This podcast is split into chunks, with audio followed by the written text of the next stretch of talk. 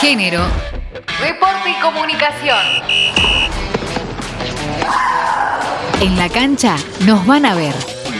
El torneo de fútbol femenino Interfacultades de la UBA lo ganó el único equipo dirigido por una mujer. Las estudiantes y graduadas de Filo vencieron por 4-1 veterinarias. La DT Verónica Rafaeli cuenta más detalles y explica las situaciones a las que se enfrentan en el día a día. Año a año, el torneo Interfacultades de la UBA viene siendo perjudicado por los recortes de presupuesto que implican, entre otras cosas, la reducción de los espacios para disputar las competencias y de los espacios asignados para entrenar a cada equipo o la ausencia de pelotas y demás insumos para entrenamientos y para los partidos, ya que es una actividad que no genera una ganancia monetaria, como a muchos del rectorado les gustaría, y continúa siendo, al igual que estudiar en nuestra universidad, algo público y gratuito. Es clarísimo el cada vez mayor protagonismo de las mujeres en el fútbol. Vamos a seguir dando batalla para que este tipo de espacios se amplíen y se revitalicen en nuestra universidad y para que las mujeres dejemos de ser marginadas e invisibilizadas en el ámbito deportivo y especialmente futbolístico, ocupando el espacio y el lugar que nos corresponde y desarrollando por sobre todo un fútbol femenino, feminista y disidente. Con el equipo de la Facultad de Filosofía y Letras de la UBA, logrando este campeonato después de muchas adversidades, pero con mucho esfuerzo de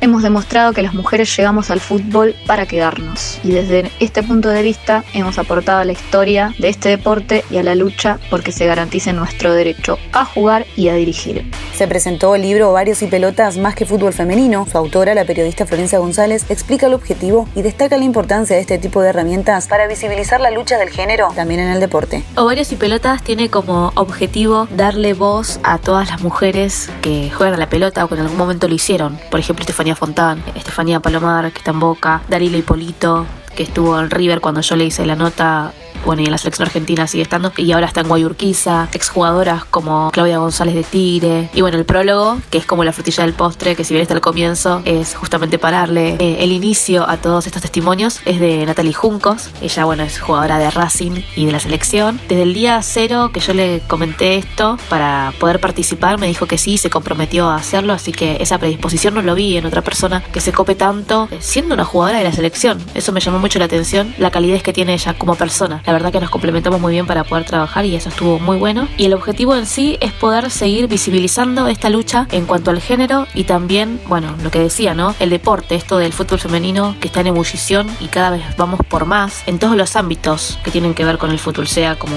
las mujeres que son árbitros, las mujeres de té y demás. Creo que se va acrecentando la posibilidad de ser protagonistas de algo que no tiene género, como es el fútbol. Digamos, los dueños del fútbol no son los hombres. No, creo que no tiene dueño el fútbol, así que es un poco eso y estoy muy feliz por la repercusión que está teniendo.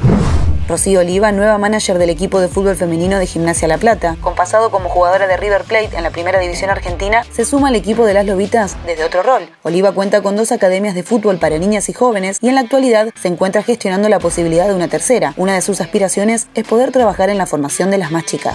Campeonas, América de Cali femenino se quedó con la Liga Águila femenina y logró su primer título oficial en el fútbol profesional de Colombia. En la gran final, el estadio Atanasio Girardot se vistió de fiesta y 28.263 tres almas vibraron con el espectacular encuentro que ganó América de Cali en un global de 3 a 2 ante Independiente de Medellín. Copa Libertadores Femenina 2019 quedaron definidos los grupos de la Copa que se desarrollará del 11 al 27 de octubre en Quito, Ecuador. El único representante argentino, Guayurquiza, se encuentra en el grupo D junto a Santiago Morning de Chile, Municipalidad Distrital de Majes de Perú y América de Cali. Beach Handball femenino. Las jugadoras argentinas competirán en el grupo A de los World Beach Games que se disputarán en Doha, Qatar, del 12 al 16 de octubre próximo. Sus rivales serán Brasil, Dinamarca, Hungría, Estados Unidos y Túnez. En la zona B estarán Grecia, España, Polonia, China, Australia y Vietnam. Los cuatro mejores de cada grupo avanzarán a cuartos de final.